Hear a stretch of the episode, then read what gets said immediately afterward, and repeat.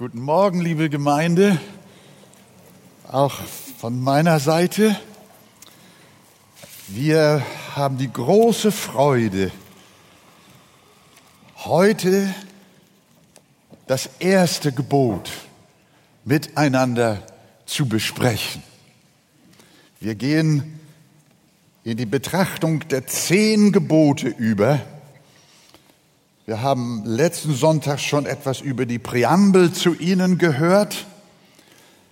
Wir wissen, dass Israel am Berg Sinai lagert und Gott ihnen begegnet ist. Und äh, nun also die zehn Gebote. Ich würde mich freuen, wenn ihr drei Antworten in eurem Herzen spontan geben könnt. Wozu sind die Gebote? Erstens, sie spiegeln das unveränderliche Wesen Gottes wider. Das ist Punkt Nummer eins. Und weil Gott sich nicht ändert, ändert sich auch kein Tüttelchen am Gesetz. Die zehn Gebote sind Ausdruck des Charakter Gottes. So ist Gott. Und er verändert sich niemals. Und deswegen die Idee, man müsste die Gebote Gottes in unsere Zeit hinein übertragen, ist einer der größten, ist eines der größten Blödsinne oder Sinns oder wie sagt man, die sich irgendjemand ausdenken kann. Die Gebote Gottes spiegeln das Wesen des Lebendigen wider und sind deswegen unverhandelbar und unwandelbar. Die zweite Antwort, wozu die Gebote, Sie halten das Böse in den Herzen der Menschen zurück.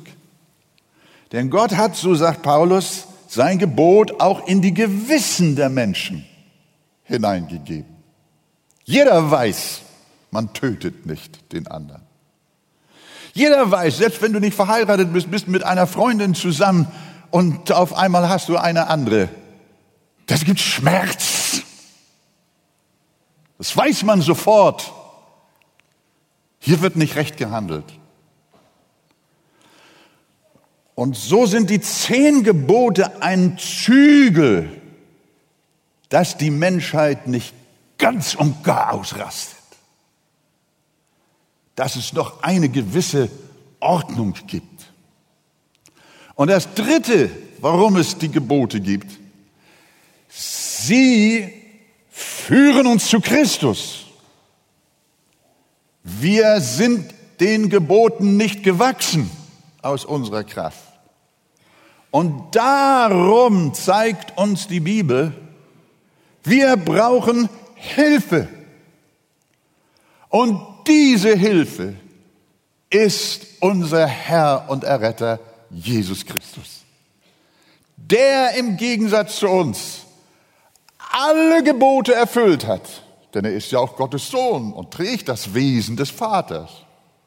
Darum ist sein Leben identisch mit den Geboten Gottes. Und er war gehorsam in allen Dingen und hat unsere Übertretungen auf sich genommen, damit unser Schade wieder gut wird. Gelobt sei der Name des Herrn. Amen.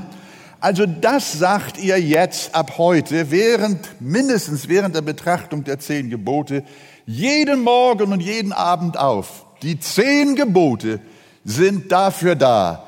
Erstens, schon vergessen?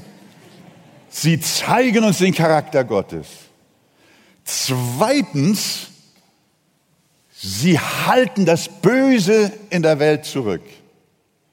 Und drittens, sie sind ein Wegweiser zu Jesus Christus, unserem Erlöser.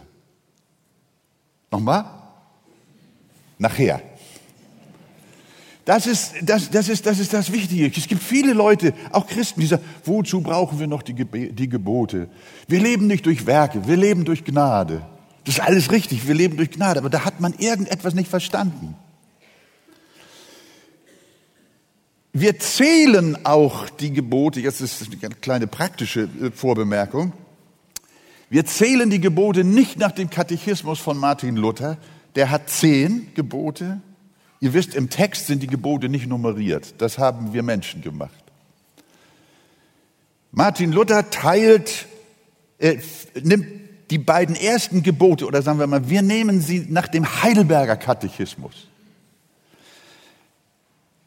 Vers 3 und 4 fasst Luther zusammen und teilt dafür wieder das letzte Gebot in Vers 17 wieder auf. Das ist nur mal eine praktische Vorbemerkung. Falls jemand darüber stolpert, dass wir eine andere Zählweise haben, als man sie aus dem kleinen Katechismus von Martin Luther kannt. Vielleicht warst du irgendwann mal im Konformantenunterricht und du hast, du sagst, meine Zeit, das äh, ist ja eine ganz andere Zählweise. Also zehn Gebote und heute stehen wir miteinander auf zur Lesung des ersten Gebots. Ihr dürft aber gleich wieder hinsetzen, weil es ein ganz kurzes ist.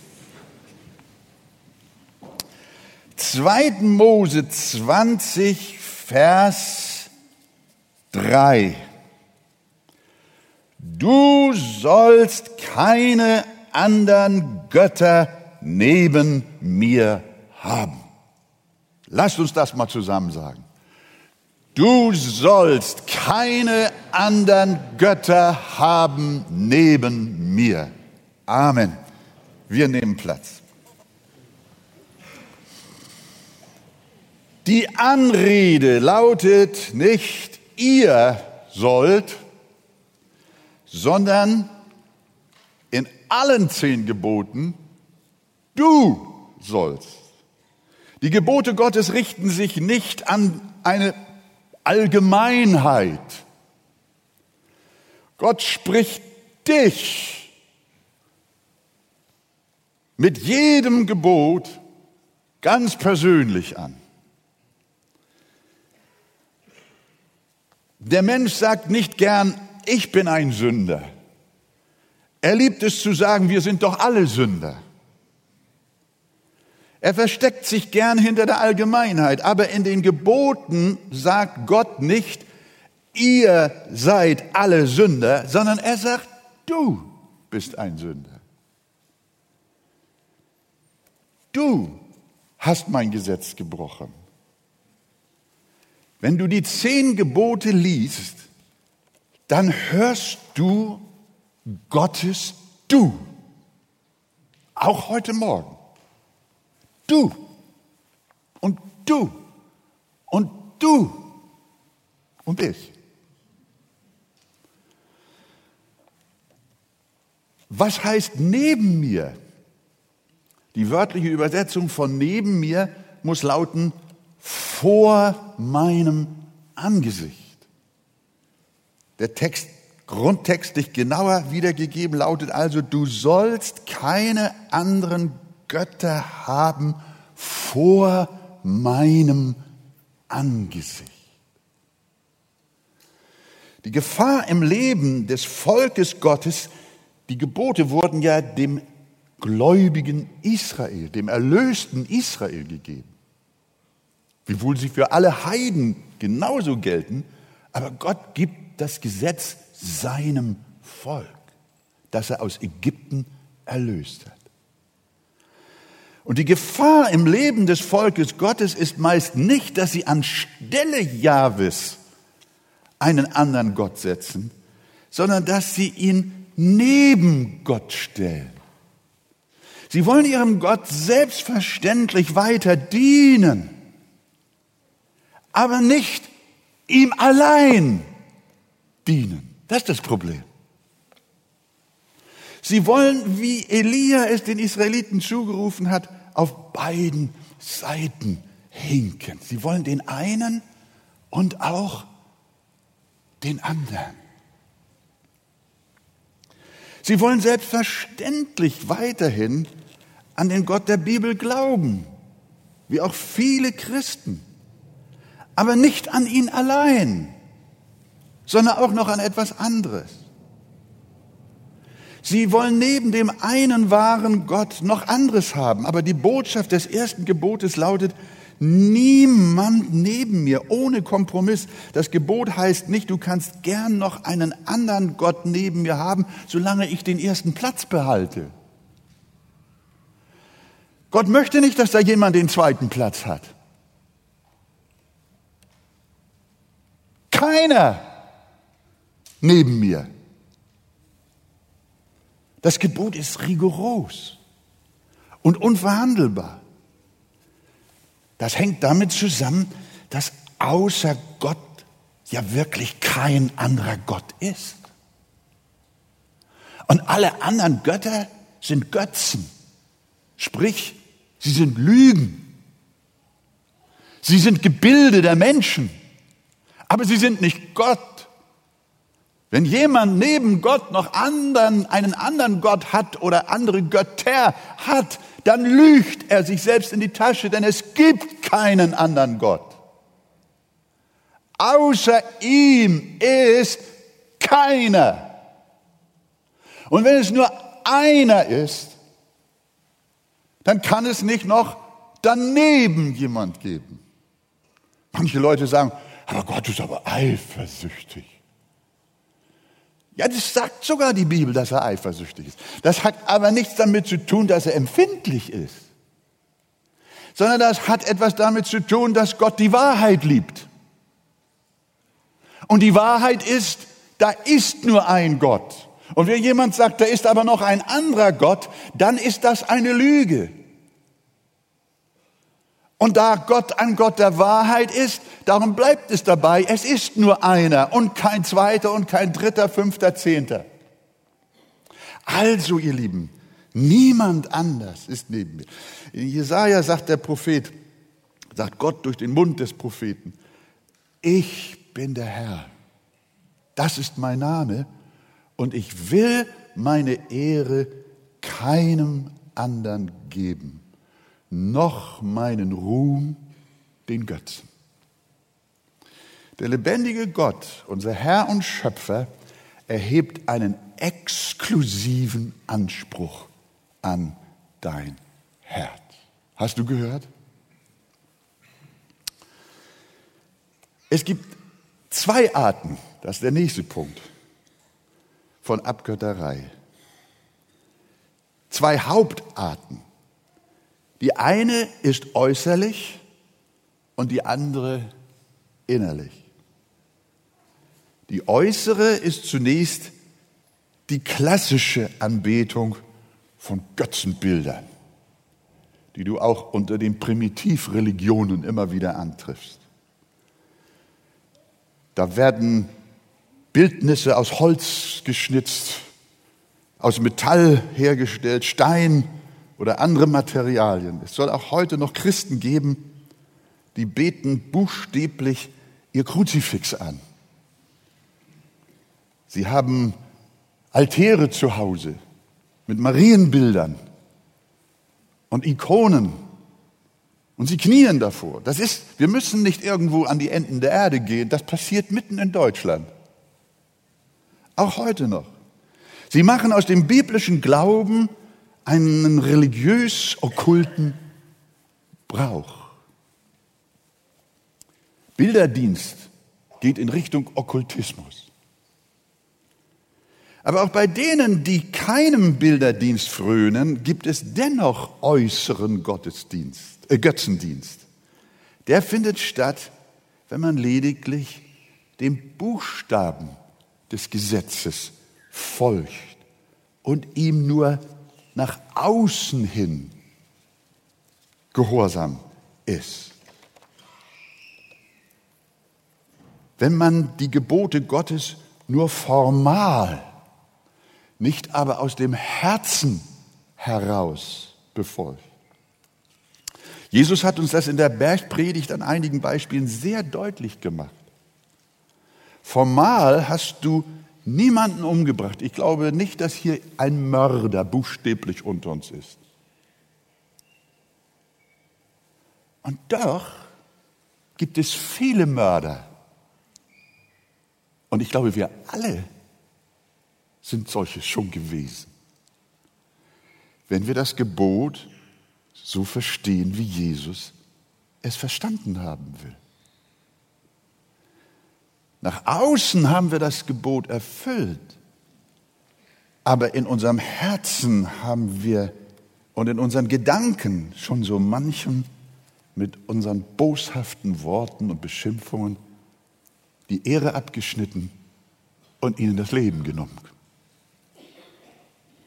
Auch wenn du eine Frau, eine andere Frau, die dir nicht gehört, überhaupt nicht angerührt hast, sie aber in deinem Herzen begehrst, hast du schon die Ehe gebrochen. Also es gibt einen äußeren Götzendienst und es gibt einen inneren Götzendienst. Du siehst, die Götzen müssen nicht unbedingt äußerlich sichtbare Figuren sein. Sie können unsichtbar in deinem Herzen sein. Der Reformator Johannes Calvin hat gesagt, das Herz ist eine unaufhörliche Götzenfabrik. Starkes Wort. Unser Herz spuckt einen Götzen nach dem anderen aus. Aus dem Herzen. Es fabriziert sie ohne Ende und unser Herz ist ein unaufhörlicher Anbeter. Es gibt keinen einzigen Menschen auf Erden, der nicht anbetet. Der Atheist wird sagen, dass er kein Anbeter sein. Ich glaube, ich glaube nicht an die Existenz Gottes. Ich bete, ich bete Gott nicht an. Ich bete überhaupt nichts an. er betet keine äh, äußeren Götzengebilde an, aber innere. Er hat seine Götzen im Herzen und weiß es nur nicht. Jeder Mensch ohne Ausnahme ist ein Anbeter. Wir sind alle zur Anbetung geschaffen worden. Gott hat uns gemacht, dass wir ihm danken, ihn ehren und ihn anbeten. Aber was ist im Sündenfall passiert? Haben Adam und Eva da aufgehört anzubeten? Nein, sie haben zwar aufgehört, ihren Schöpfer anzubeten, der sie gemacht hat, aber sie haben etwas anderes angebetet, nämlich die Schöpfung. Sie haben mit der wahren Anbetung aufgehört und mit der fremden Anbetung weitergemacht. Durch die Sünde wechselte der Mensch von der Anbetung des Schöpfers zur Anbetung der Schöpfung. Und das bringt Paulus im Römer Kapitel 1, Vers 25 ganz klar auf den Punkt. Indem er sagt, sie, die Menschen, welche die Wahrheit Gottes mit der Lüge vertauschten und dem Geschöpf Ehre und Gottesdienst erwiesen, anstatt dem Schöpfer, der gelobt ist in Ewigkeit. Und jetzt betet der Mensch die Dinge an, das Geschaffene, und macht das zum Götzen neben dem einen und einzig wahren Gott.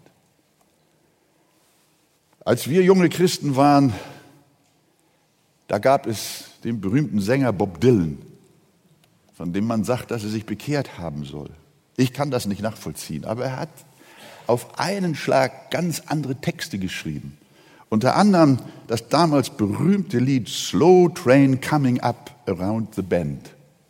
Ich weiß nicht, ob junge Leute noch von Bob Dylan etwas wissen. Das war zu unserer Zeit.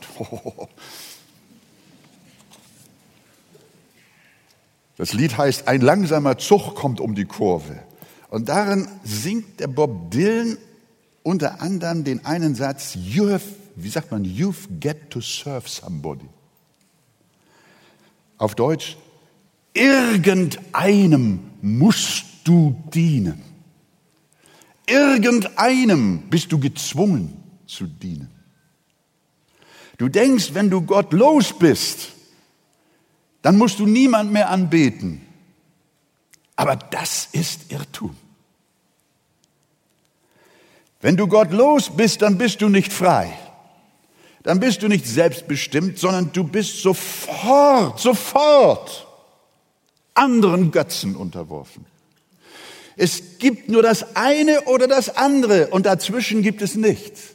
Entweder du betest den einen wahren Gott an, der dich geschaffen hat, und in derselben Sekunde, in dem du damit aufhörst, ihn, den Rechtmäßigen anzubeten, betest du die Schöpfung an, das Fleisch, die Materie, die Kreatur. You get to save, to serve somebody. Alle Menschen, haben wir gesagt, sind Anbeter. Gott hat uns dazu geschaffen, Anbeter zu sein. Und wenn wir Gott nicht anbeten, ich will mich nicht wiederholen, dann beten wir die Kreatur an. Der Atheist denkt und auch der Nichtgläubige denkt, weil er nicht an Gott glaubt, darum sei er kein Beter. Falsch. Richtig ist, er betet nicht den einen wahren Gott an. Das aber führt zur unweigerlichen Anbetung des Vergänglichen.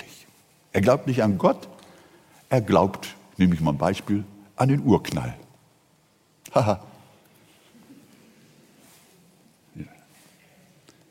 Und nun ist der Urknall sein Gott. Er glaubt an die Wissenschaft und nun ist die sein Götze. Da spielt es keine Rolle, dass die Wissenschaft den Urknall schon wieder in Frage gestellt hat. Das, was die Wissenschaft feststellt, das ist immer nur von fünf Minuten. Aber trotzdem, für den Gottlosen ist sie alles. Ihr ordnet er alles unter. Sein gesamtes Denken ist der Wissenschaft unterworfen. Sie ist sein Herr. Du sagst, ich habe keinen Schrein mit Statuen zu Hause, ich bin kein Götzendiener. Höre, wie der Kirchenvater Origenes Abgötterei beschreibt. Hör mal, was jemand vor allem anderen ehrt, was er vor allem anderen bewundert und liebt, das ist für ihn Gott. Nochmal. Was jemand vor allem anderen ehrt, was er vor allem anderen bewundert und liebt, das ist für ihn Gott. Was ist es, das du am meisten liebst? Die Natur? Die Kunst? Dann ist sie dein Gott. Liebst du am meisten deinen Besitz? Freunde? Idole? Wie viele Poster hast du an deinen Wänden? Musik, Fußball, Politik, kommst nicht weg von der Politik, die macht dich wahnsinnig heiß. Internet, deine Schönheit, oh. Es gibt Menschen, die stehen krankhaft lange vor dem Spiegel. Die können sich anschauen Oh. Ohne Ende. Und auch alte Omis machen das manchmal. Da denkt nur nicht, dass das Teenager nur machen, nicht wahr? Nein, ihr Lieben, da gibt es so viele Götzen in unserem Herzen, das können wir kaum aufzählen, das merken wir nicht. Spielsucht, vielleicht sind es in deinem Leben auch Frauen. Sex, Alkohol, Partys, Wellness, Lifestyle. Dann ist das dein Gott. Du kannst das gut daran erkennen, was passiert, wenn du deine Liebhabereien plötzlich verlierst, wenn das auf einmal wegbricht in deinem Leben. Das, was du so anbetest. Wenn die, die Gegenstände deiner Abgötterei plötzlich zerbrechen und du sie verlierst. Was passiert dann mit dir? Was du so mühsam aufgebaut hast in deinem Leben, wenn dein Lebenswerk, mein Lebenswerk, jemand hat mal zu mir gesagt, Wolfgang, du hast ein, du bist 50 Jahre Pastor, du hast ein Lebenswerk aufgebaut. Und mein betrügerisches Herz hat sich an diesem Satz tatsächlich ergötzt. Glaubt ihr mir das? Könnt ihr euch von Pastor Wegert gar nicht vorstellen. Ne? Ja, ja, ich habe auch Götzen in meinem Herzen. Und manchmal helft ihr mir, dass meine Götzen vorkommen. Dein Lebenswerk. Und dann hat Gott an meinem Lebenswerk gesägt. Ich danke ihm von Herzen dafür, dass ich mehr als einmal mit zerbrochenen Flügeln auf dem Boden der Tatsachen gelandet bin und er mir meine Götzen zerschlagen hat. Was passiert, wenn du deine Liebhabereien verlierst?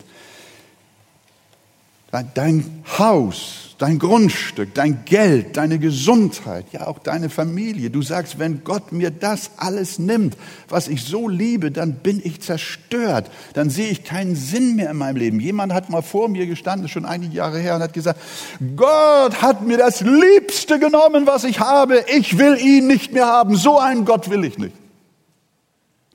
Gott hat nichts anderes getan, als dieser lieben Seele nur ihren Götzen weggenommen. Und die Reaktion war, wie gesagt, keinen Sinn mehr im Leben. Wenn du in deinem Leben den Zerbruch suchst, die Zerstörung suchst, wenn du kaputt gehen willst, dann rate ich dir, pflege deine Götzen. Es kommt der Tag, da nimmt Gott sie dir weg. Und auf einmal stehst du nackt da. Du kannst deine Götzen zum Beispiel auch daran erkennen, dass du dir über sie krankhaft Sorgen und Ängste machst. Das ist ein, wenn jemand, wenn jemand an seinen Sorgen und Ängsten schier zugrunde geht, das ist ein sehr deutliches Zeichen, dass jemand Götzen in seinem Leben hat. Er hat andere Götter neben dem Herrn. Deine Ängste haben etwas mit dem ersten Gebot zu tun. Du klammerst dich so sehr an Dinge, dass du fühlst, als würdest du Gott verlieren, wenn du sie verlierst.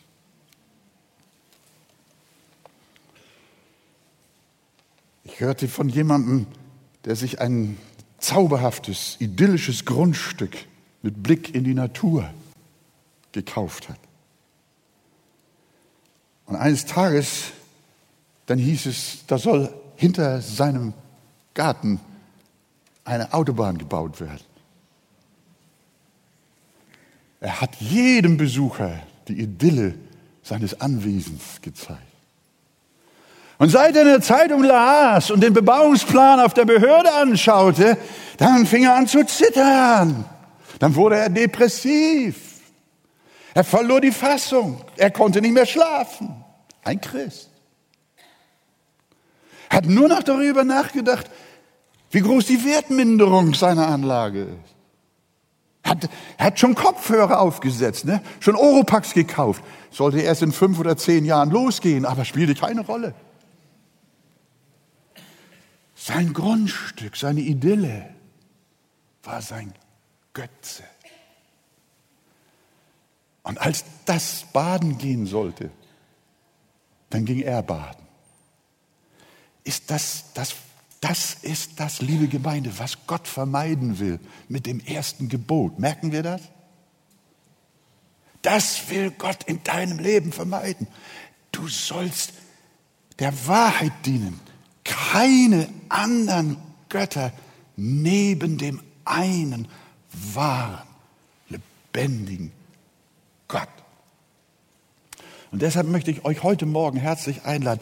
Heute Morgen machen wir Inventur. Wollen wir? Und zwar Herzensinventur. Wir nehmen uns einen Scheinwerfer Gottes und leuchten alle Winkel unseres Herzens aus. Auch die dunklen und versteckten Seiten. Wollen wir das? Und wir spüren die Götter auf. Diese ganzen verdammten Götzen, die verfluchten Götzen in unserem Leben, die uns kaputt machen. Die müssen wir rauskehren, rausfegen, raushauen. Nur einer hat Platz auf dem Thron unseres Herzens. Sag doch mal Amen. Ist das wirklich so? Soll das so in deinem Leben so sein? Ein einziger, ein wahrer. Ich will einen Gedanken noch hinzufügen, der hilft uns, das etwas zu verstehen.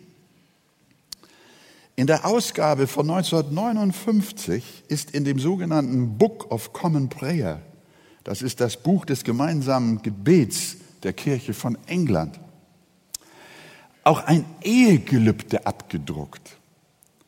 Und das lautet auf Deutsch in etwa so, jetzt hört mal. Willst du dich mit dieser Frau bzw. diesem Mann verheiraten? Und mit ihr im Ehestand nach Gottes Ordnungen leben. Weiter. Willst du sie lieben, trösten und ehren in Krankheit und in Gesundheit und allem anderen entsagen und ihr allein treu sein. Common Book of Prayer der Kirche von England. Das bedeutet, in der Ehe gilt das Prinzip der exklusiven Liebe, der exklusiven Treue. Die eine und sonst keine. Erstes Gebot. Abgespiegelt in der Ehe. Allem anderen entsagen. Darin besteht das Wesen des Ehebundes. Frage. Liebst du deine Frau exklusiv? Schatz. Oh, wir sind beide 56 Jahre verheiratet. Süße, ich mache dir noch ein Bekenntnis. Ich liebe dich exklusiv. Halleluja. Halleluja. Ich liebe sie exklusiv. Erstes Gebot, habt ihr gehört? Erstes Gebot. Gott exklusiv allem anderen entsagen. Da ist nichts und niemand, das oder den du neben ihr liebst. Sie hat keine Konkurrent, keine Rivalin. Da ist niemand neben ihr. Und jetzt höre, was die Bibel sagt, Jesaja 54, Vers 5. Denn dein Schöpfer ist dein Ehemann. Herr der Heerscharen ist sein Name und dein Erlöser ist der Heilige Israels. Denn dein Schöpfer ist dein Ehemann. Im ersten Gebot hören wir also die Stimme unseres himmlischen Bräutigams. Du sollst keinen anderen Ehemann haben neben mir. Keinen anderen Gott neben mir, keine Götzen. Das erste Gebot kannst du quasi als ein Eheversprechen ansehen.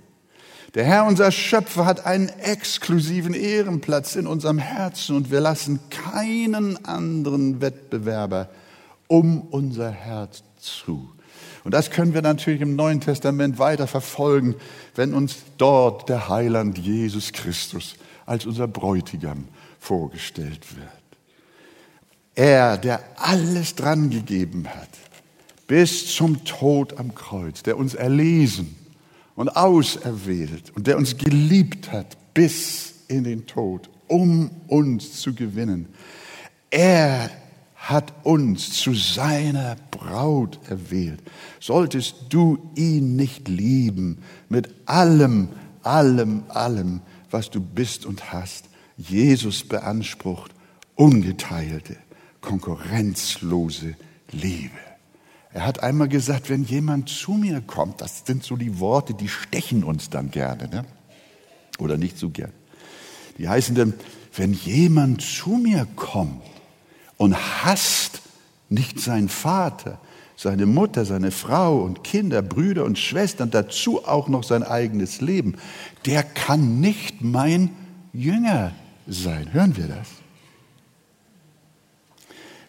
Da hast du diese Exklusivität wieder. Das ist, das ist, das ist im Grunde genommen Jesu Formulierung des ersten Gebotes. Wenn jemand zu mir kommt und hat noch neben mir jemand anders, das geht nicht.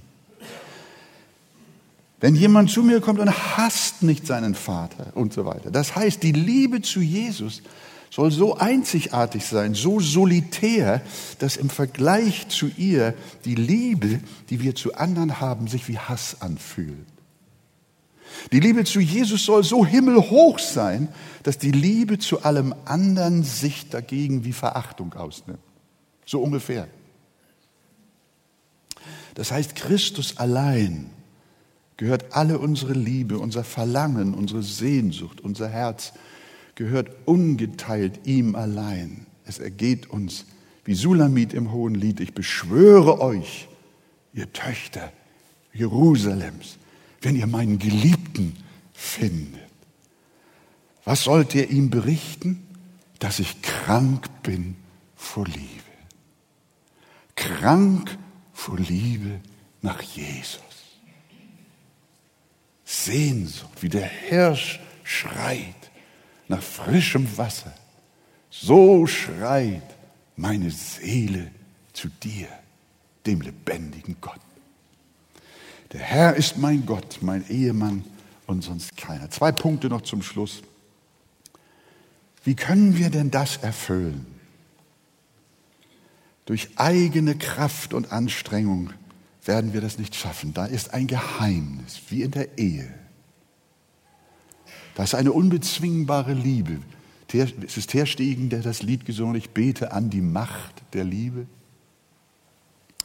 Die Götzen in unserem Herzen sind so hartnäckig, dass die Gebundenheit, es handelt sich Götzen, Götzen heißt Gebundenheit. Leidenschaften. Die sind so hartnäckig, die Gebundenheiten, Leidenschaften und Vorlieben, vor denen dein Herz die Knie beugt. Sie sind so hartnäckig, du wirst sie nicht durch deine Willenskraft los. Dazu brauchst du Jesus nicht im Buchstaben auf einer Seite abgedruckt vor dir, sondern dazu brauchst du Jesus im Herzen. Und dieses Gebot, dieses erste Gebot, wie alle anderen, die noch folgen, wirst du nur leben können, wenn du im Glauben, im lebendigen Glauben an deinen Erlöser Jesus Christus lebst. Und er durch den Heiligen Geist in deinem Herzen wohnt. Das ist das ganze Geheimnis. Wir, wir zermürben uns und wir, wir zerarbeiten uns. Wir arbeiten uns ab an den Geboten und kommen nicht zu Pott, weil wir nicht Jesus durch den Heiligen Geist im Herzen. Das ist jetzt, wir sind jetzt bei einer ganz wichtigen Stelle in dieser Predigt. Die ganze Predigt kannst du vergessen. Wenn das, was wir gerade jetzt behandeln, nicht Wirklichkeit in deinem Leben ist. Du brauchst den Heiligen Geist, durch den Jesus Christus in dir wirkt. Schon der Prophet Hesekiel, der hat durch den Herrn, seinen Gott gesprochen. Der Herr hat gesagt durch ihn, ja, ich will meinen Geist in euer Inneres legen und werde bewirken, dass ihr in meinen Satzungen wandelt. Hörst du? Gott gibt seinen Heiligen Geist in dein Herz. Er gießt ihn aus durch seine Liebe. Die Liebe zu ihm gießt er aus in dein Herz. Und ich bete, dass er das jetzt gerade machen möchte. Dass er in deiner Seele eine neue, eine erste Liebe, eine neue Liebe in dein Herz ausgießt. Und dann passiert das, was der Prophet sagt.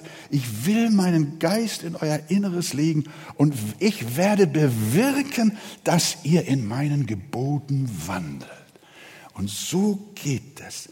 Gott schafft es durch den Geist, durch den Glauben in euren Herzen. Durch den Glauben wird deine Liebe zu ihm so stark, dass die Abgötterei in deinem Herzen zum Ende kommt. Und du aufhörst, die Dinge dieser Welt anzubeten, das Fleisch, die Vergänglichkeit, die Kreatur. Und das Letzte, worin besteht der Segen des ersten Gebotes?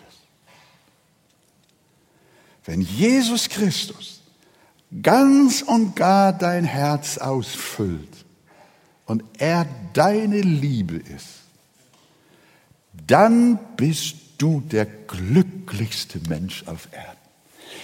Wer das erste Gebot auslebt, ist der glücklichste Mensch, den die Erde sehen kann. Ich will euch das erklären. Denn wenn Jesus, wenn Gott dein Ein und alles ist, wirst du innerlich nie mehr leer werden. In dir, sagt Jesus, ist ein Brunnen, ein Brunnenquell, der zum ewigen Leben führt. Und dich wird nimmermehr dürsten. Nach Materie, nach Götzen. Du bist innerlich nicht mehr leer, niemals mehr unzufrieden, immer erfüllt, immer dankbar, immer hoffnungsfroh, immer glücklich. Wenn du auf deine Gesundheit baust, und sie dein Glück ist. Ich weiß, ich weiß etwas davon. Mein Leben lang bin ich gejoggt durch die Wälder. Und als es mit meinen Gelenken nicht mehr richtig wollte, meine Füße auch so ihre Schwierigkeiten kriegten, habe ich das Fahrrad genommen. Und ich will auch das Fahrrad also nicht mehr richtig. Und ich muss euch ganz ehrlich sagen, das ist, oh, diese Mobilität ist so herrlich. Ich könnte, ja, ja. Ich habe hab ich nicht sogar schon zu dir gesagt, wenn ich das nicht mehr kann, dann kann ich nicht mehr leben? Na, meine Frau haut mich nicht in die Pfanne, nicht wahr?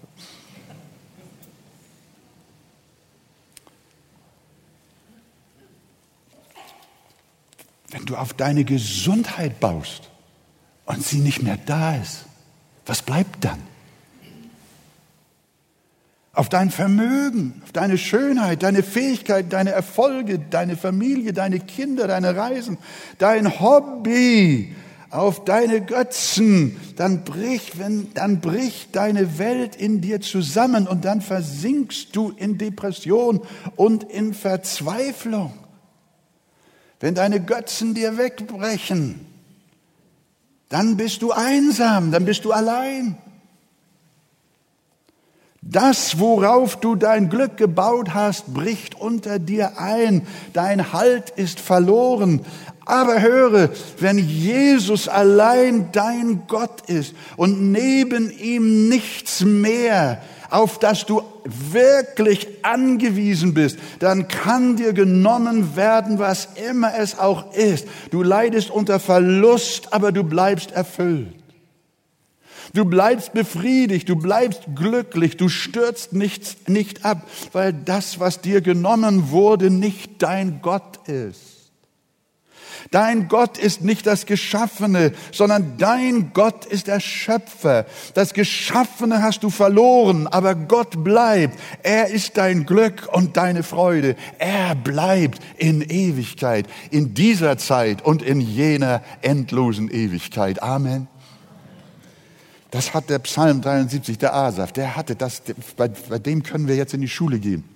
Der, der war auch auf dem Götzenpfad und hat gesehen, wie es den Gottlosen so gut ging, wie die Götzen ihn, wie die Götzen die Gottlosen so glücklich gemacht haben. Und er saß da.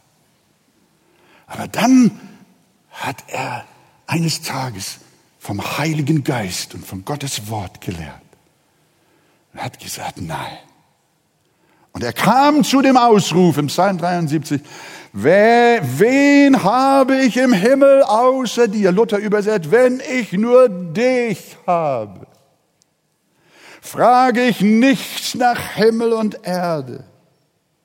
Und wenn mir auch Leib und Seele vergehen, so bleibt doch Gott ewiglich meines Herzens Fels und mein Trost. Halleluja. Amen.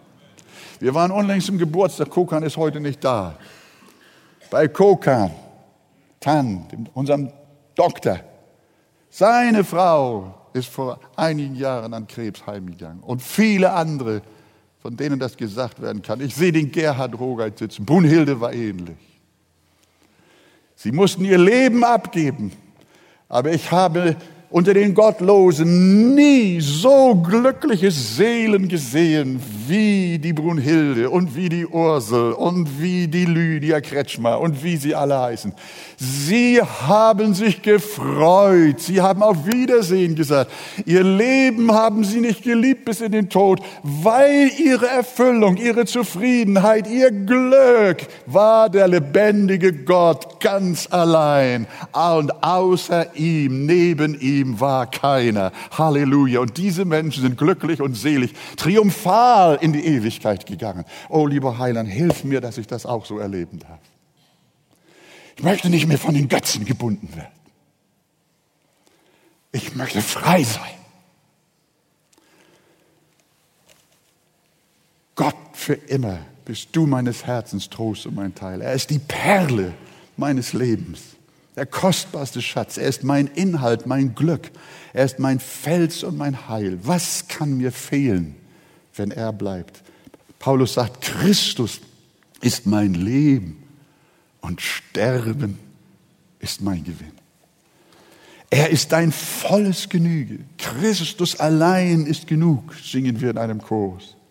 Und wenn du ihn hast, dann hast du alles, was du brauchst. Und das macht etwas mit uns, liebe Gemeinde. Unsere ganzen Stimmungen und unsere ganzen Launen und unsere, unsere Frustrationen und unsere Unzufriedenheiten, Undankbarkeiten, Ungnädigkeiten, unsere Ungezogenheiten und Frechheiten, die kommen alle, das, das wird alles gespeist von unserem Götzen.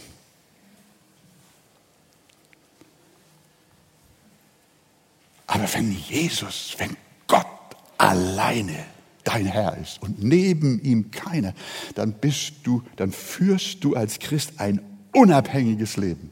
Du bist nicht mehr manipulierbar. Wenn dir Reichtum zufällt, dann steigt dir dir nicht in den Kopf. Wenn du arm bist, macht dich das nicht mutlos und verzagt.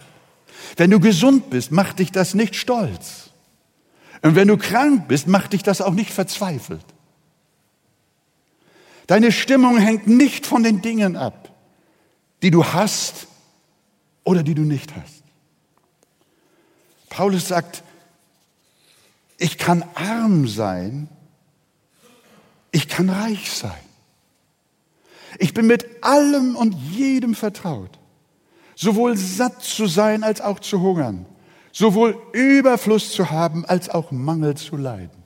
Wie meine Lebenssituation auch ist, ich vermag alles durch den, der mich stark macht. Halleluja. Ich ich bin überlegen. Ich stehe über den Dingen. Ja, wir brauchen Essen und Trinken. Wir brauchen ein Zuhause. Wir brauchen ein Bett. Wir brauchen Medikamente. Wir brauchen eine Familie, einen Ehepartner. Wir brauchen eine Arbeit. Alles, wir müssen es haben. Aber wir dürfen es gebrauchen, als hätten wir es nicht. Völlig unabhängig. Paulus ist ja genial, wenn er uns dazu in 1. Korinther 7, Vers 29 bis 32 schreibt. Das sage ich euch, ihr lieben Brüder. Die Zeit, er schreibt das auf die Endzeit, die Zeit ist nur noch kurz bemessen. So sollen nun in der noch verbleibenden Frist die, welche Frauen haben, sein, als hätten sie keine. Die Ehe kann auch in ein götzendienerisches Verhältnis abdriften. Und die weinen, als weinten sie nicht.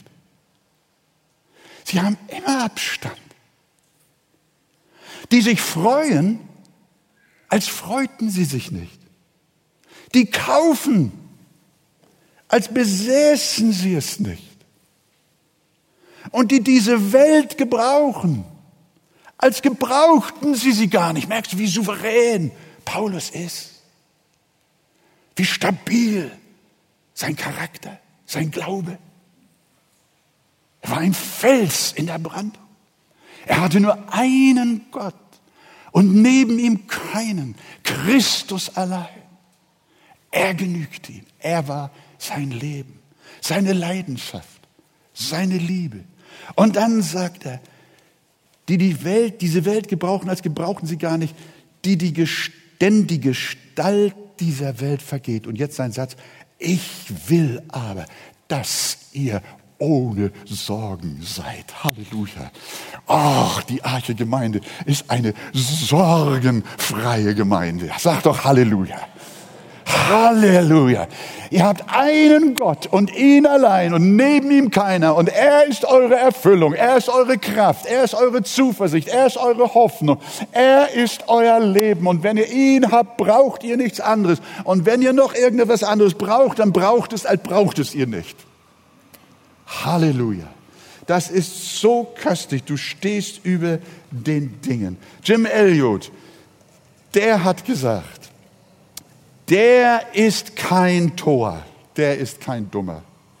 Der verliert, was er nicht behalten kann. Aber gewinnt, was er nicht verlieren kann. Jetzt üben wir uns durch den Heiligen Geist und durch den Christus in uns, dass wir auch verzichten können, dass wir loslassen können, wir lernen es, freigebig zu sein. Wir lassen uns von niemandem binden und auch von keiner Materie binden. nichts ist ein Götze in unserem Leben, sondern wir benutzen es, als bräuchten wir es nicht.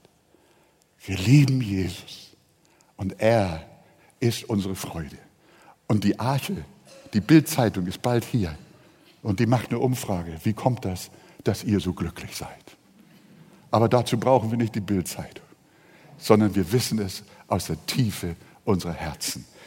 Wer das erste Gebot lebt und keine anderen Götter neben dem einen wahren Gott in seinem Leben hat, der lebt ein stabiles, zufriedenes und erfülltes Leben. Das schenke Gott dir in Jesu Namen. Amen.